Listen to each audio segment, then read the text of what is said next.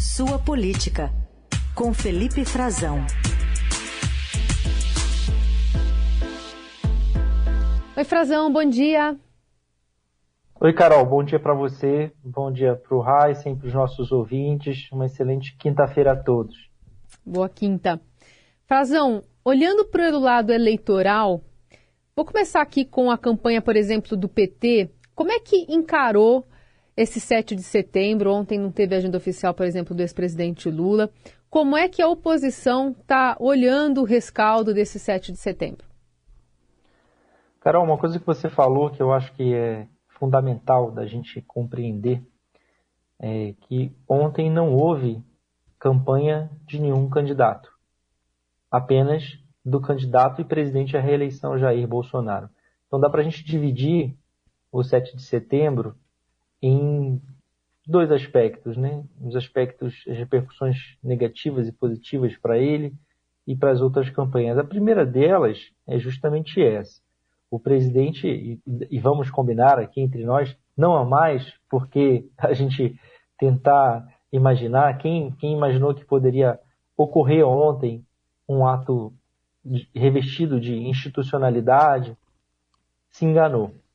O presidente não fingiu, o presidente escancarou a captura dele, alguns chamaram até de sequestro, tanto faz, sequestro ou captura do 7 de setembro, como já havia tentado fazer e conseguido, com alguns símbolos nacionais, como a bandeira brasileira, a camisa da seleção brasileira de futebol, da CBF, algo que todos compartilhavam no passado, todos os grupos políticos, e hoje em dia não mais. O presidente conseguiu fazer ontem um comício. E as Forças Armadas e a Presidência da República, aqui em Brasília, serviram somente de moldura para isso. Ele mesmo não escondeu.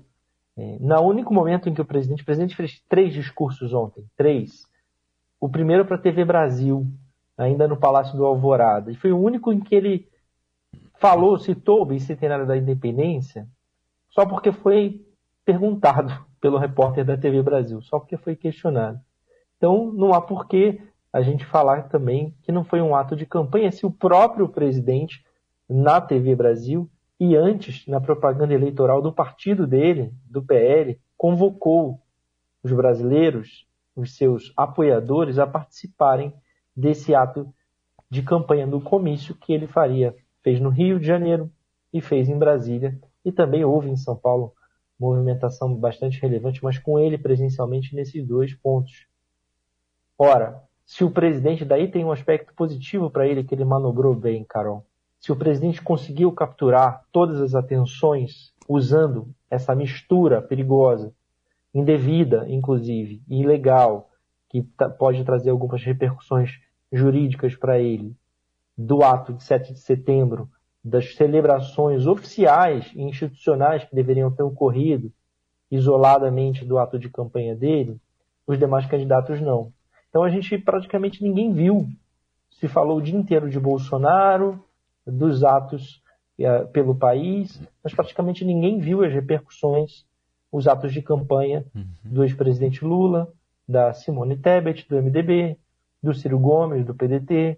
A gente viu no fim do dia na televisão porque eles foram instados, né, provocados a falar porque as redes de TV, de rádio precisam dedicar o mesmo espaço na cobertura para todos os candidatos. E o presidente estava dominando completamente, e daí é um ponto positivo na estratégia dele. Ele criou um fato político que ele não tinha, uma mobilização que ele não tinha conseguido, e talvez tenha sido essa última oportunidade. A gente falou na terça-feira que isso poderia ser um divisor de águas, que estava sendo tratado assim na campanha do presidente, e foi.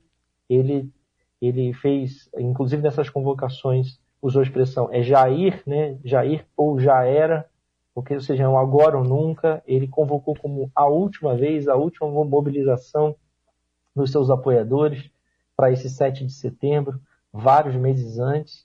Ou seja, a gente não viu praticamente o Lula, o, o Ciro e a Simone, eles gravaram algumas mensagens ou tiveram um espaço na cobertura é, um pouquinho até ampliado, além do normal, para poder balancear com o do Bolsonaro, mas quase ninguém prestou atenção no, no que eles disseram nas cobranças do Lula pela explicação é, dos ataques a ele, que o presidente promoveu, explicações para os negócios imobiliários da família, a compra de 51 imóveis com dinheiro vivo, Sim. e as, as cobranças, né, ou as reclamações justas da Simone é, a respeito das falas machistas, misóginas, de tom sexista, que reforçam a virilidade, a masculinidade do presidente, que repercutiram internacionalmente, e o Ciro denunciando, denunciando e usando seu partido também, o PDT, assim como o PT e outros, que estão indo à justiça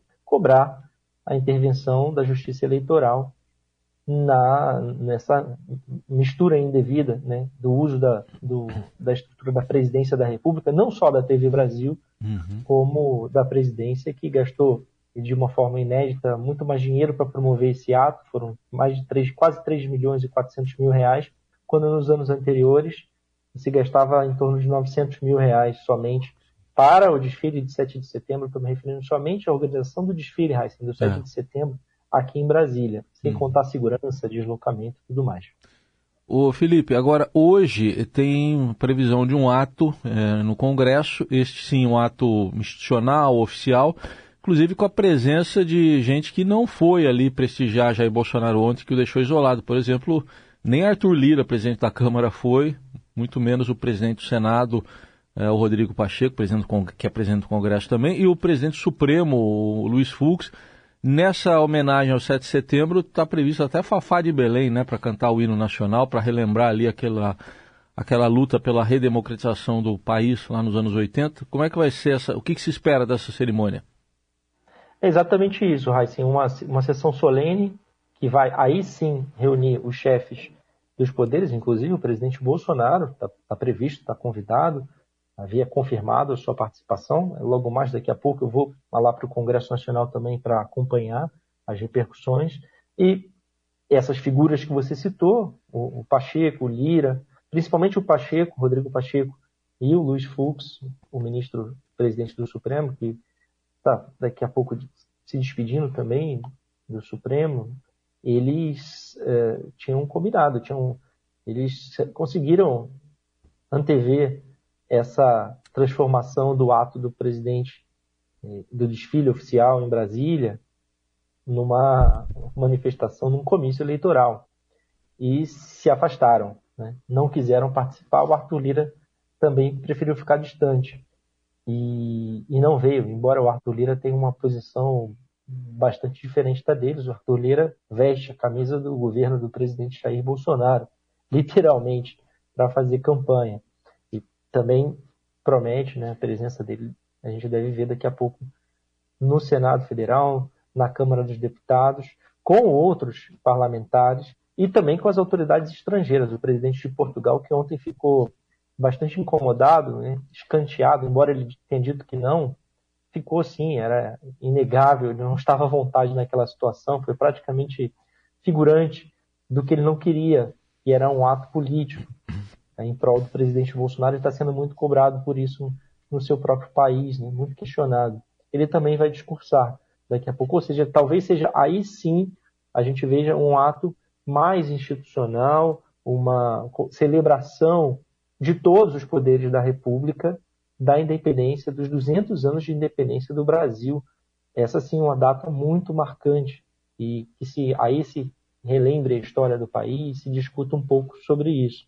Porque ontem, de fato, o presidente Bolsonaro, a despeito de ter conseguido um fato político para sua campanha, ter buscado se conectar, foi isso que ele fez com os bolsonaristas e usou e abusou de um repertório bastante surrado já, de alguns elementos de discurso religioso, mensagens ao agronegócio, essa tentativa de reforçar a masculinidade e da luta, recorreu à luta do bem contra o mal, associar o Lula a ladrão, a corrupção, ele não conseguiu propor nada nesse discurso. Discurso os dois discursos deles no, no, Rio de Janeiro e em Brasília, os dois comícios que ele fez em carros de som de apoiadores, ele estava sozinho, não tinha os chefes dos demais poderes, estava, portanto, isolado e não conseguiu propor nada.